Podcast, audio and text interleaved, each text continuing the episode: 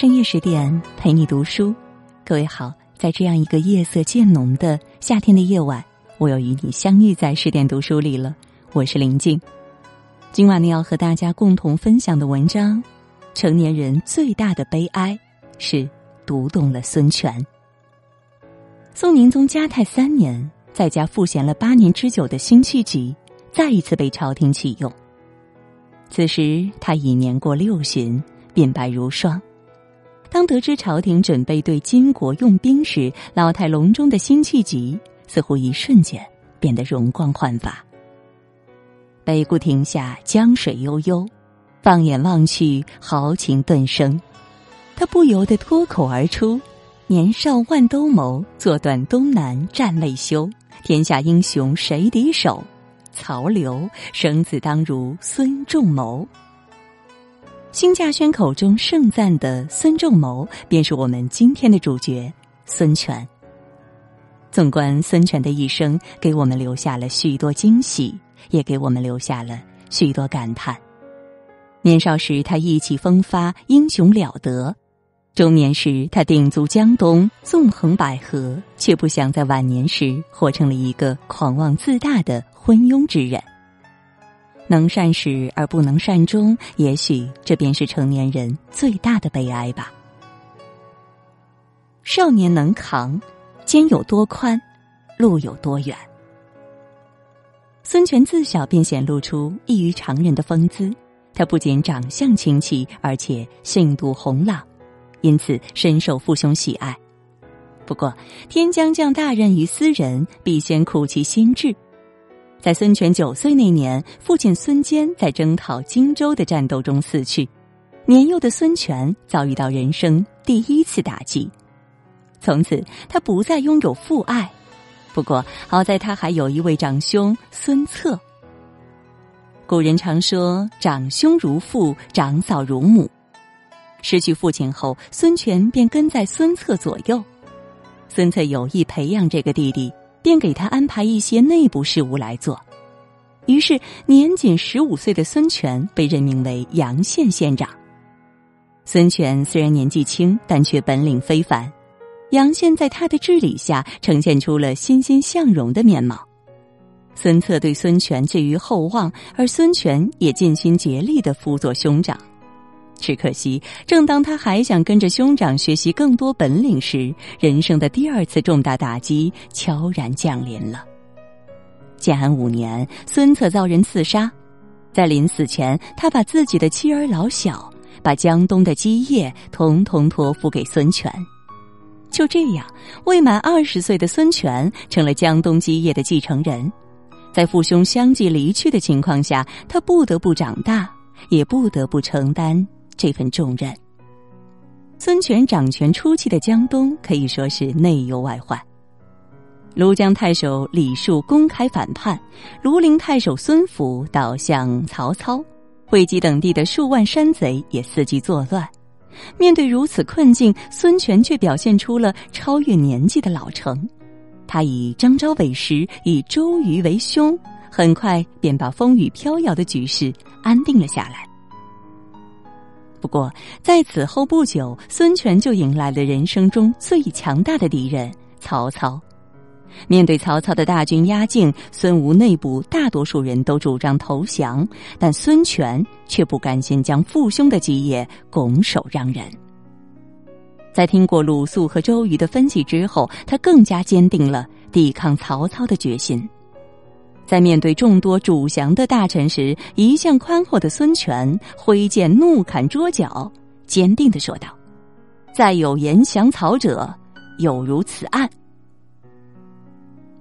最终，孙权力排众议，选择了联刘抗曹，打赢了自己人生中的第一场大仗。卢梭曾说：“磨难对于弱者是走向死亡的坟墓，而对于强者，则是生发壮志的泥土。”人生漫漫，总有不幸。遇事能扛，无惧飘零。青青幼苗，终需经历风吹雨打，方能欣欣向荣。初出茅庐的少年人，往往多了一份锐气，少了一份担当。面对磨难与不幸时，他们会选择逃避，选择放弃。最终失去一次成长的机会。其实，少年人要敢做敢当，能干能扛，伤心难过在所难免，擦干眼泪，继续向前。要知道，在这个世界上，你若不勇敢，便没人替你坚强。中年要忍，想当绝顶高手，就从学会挨打开始。孙策在临终前曾苦口婆心的对孙权说道：“举江东之众。”绝迹于两镇之间，卿不如我；举贤任能以保江东，我不如卿。论打架，孙权远不如父兄，但说起隐忍，他可比孙策强多了。乱世之中，强者为尊。如果你成不了最强者，那就一定要学会忍。能忍，才能留得青山在；会忍，才能处处占上风。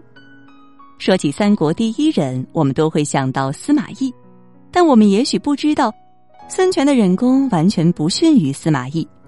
赤壁战后，孙权便开始计划着夺回荆州，但他却没有立刻采取行动，而是隐忍不发，等待时机。建安二十二年，孙权一方面主动与曹魏修好，另一方面则对关羽极力奉承，百般忍让。他曾派诸葛瑾为自己的儿子说媒，想要迎娶关羽的女儿做儿媳妇儿。谁知关羽非但没同意，还当着诸葛瑾的面儿狠狠侮辱了孙权一番：“虎女焉能嫁犬子？”面对关羽的辱骂，孙权并没有拍案而起，而是忍了下来。什么叫做忍呢？忍就是心里藏刀，此刀不出则已，一出惊人。在关羽看来，孙权这种连被骂都不敢还嘴的无胆之人，完全不足为惧，却不知就是他眼中的无胆之人，最后要了他的命。建安二十四年，前方传来了关羽水淹七军、威震华夏的消息。关羽的不可一世，正是孙权宝刀出鞘的好时机。一场讨与自效的阴谋，正在关羽的身后悄然开始。最终，吕蒙白衣渡江，荆州全线溃败，关羽落得个身首异处的下场。孙权的隐忍终于得到了回报，他如愿以偿的夺回了心心念念的荆州。但夺回荆州的孙权不仅没有沾沾自喜，反而变得更加低调隐忍。杀了关羽，夺了荆州，必将迎来刘备的怒火。所以，孙权再一次选择隐忍，只不过这次是向曹丕低头。得知曹丕称帝的消息后，孙权立即上表向其称臣，并接受了吴王封号。他心中清楚，自己与刘备撕破了脸，如果此时再不与曹丕联络好感情，那后果将不堪设想。事实证明，孙权再一次忍出了自己想要的效果。当刘备举兵来犯时，曹丕不仅没有趁火打劫，反倒对江东进行声援，最终成功击败刘备，再一次化险为夷。醒世恒言曾说：“事不三思终有悔，人能百忍自无忧。”忍是一种无形的力量，但却能帮我们解决有形的困难。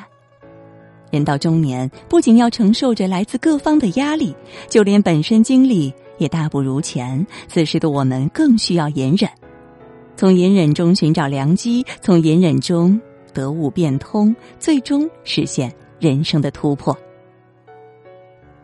晚年别飘，富贵而骄，自遗其咎。赤壁败曹操，夷陵败刘备，连这两位大佬都曾败于己手，这世间更有何人能阻挡我孙权前进的步伐呢？公元二百二十七年，隐忍多年的孙权终于挺直了腰杆，决心称帝。此时的孙权走上了人生巅峰，同时也在自尊自大的道路上一去不返。总而言之，称帝后的孙权他有点飘。既然自称大帝，那自然就得干些大帝该干的事儿，而开疆拓土正是这样的事儿。孙权打开地图，四下一扫。蜀汉是同盟，不能动；曹魏太强，动不了。算来算去，能体现东吴大国之威的地方，就只有偏远地区了。于是孙权派魏温和诸葛直乘船浮海去攻打台湾、海南一带的土著居民，顺便寻求一下长生不老之术。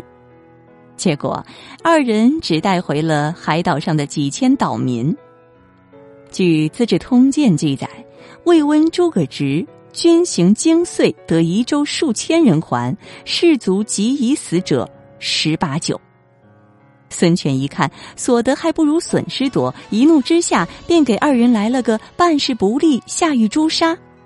但遭遇碰壁后的孙权并不甘心，他继续寻求机会建功立业。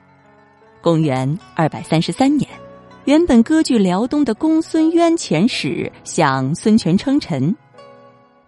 明眼人一看就知道这是个陷阱，可孙权却偏偏就信了。异想天开的他，居然相信公孙渊的一面之词，派人将兵万人，携带无数珍宝去招降公孙渊。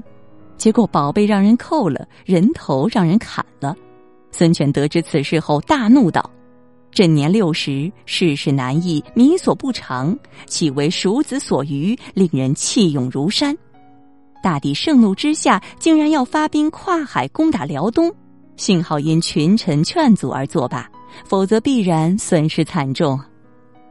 对外扩张失败了，对内治国也是一塌糊涂。吴国国政向来以用法深刻著称，为了减轻百姓负担，施行仁政，陆逊曾多次上书劝谏，然而并没有得到孙权的认同。正是由于这种压迫式的统治，使得孙权后期盗贼风起，但他仍是不思反省。总觉得自己圣明无比，于是他一面下诏令诸县城制城郭、起高楼，一方面重用术士王表，访祭诸人，事事问于神道。由于孙权的自高自大，东吴从此陷入了浑浊腐败的深渊中。《道德经》有言：“富贵而骄，自遗其咎。”历史已经无数次证明了这句话的真实性。但仍有数不胜数的后来者不思教训，自投深渊。晚年的孙权便是最好的反面教材。人生欲沉浮，沉稳当其路。人到晚年，应有一份自省沉稳的心智，不骄不躁，砥砺而行，用善始善终为自己的人生交上一份完美的答卷。孙权的一生可谓是前后矛盾，可喜又可恨。少年时的坚强使他披荆斩棘，中年时的隐忍使他纵横捭阖，晚年时的骄矜使他昏庸落幕。没有谁的人生注定完美，也没有谁的人生注定缺陷。每个人走过的路都是自己曾经的选择。完美的开端并不意味着会有一个完美的结局。唯有那些善始善终之人，才能一路笑到最后。人生最大的痛苦莫过于功亏一篑，人生最大的悲哀莫过于有始无终。愿朋友们以此为鉴。那么，更多美文也欢迎你继续关注十点读书，也让我们在阅读里遇见更好的自己。祝各位晚安，好梦。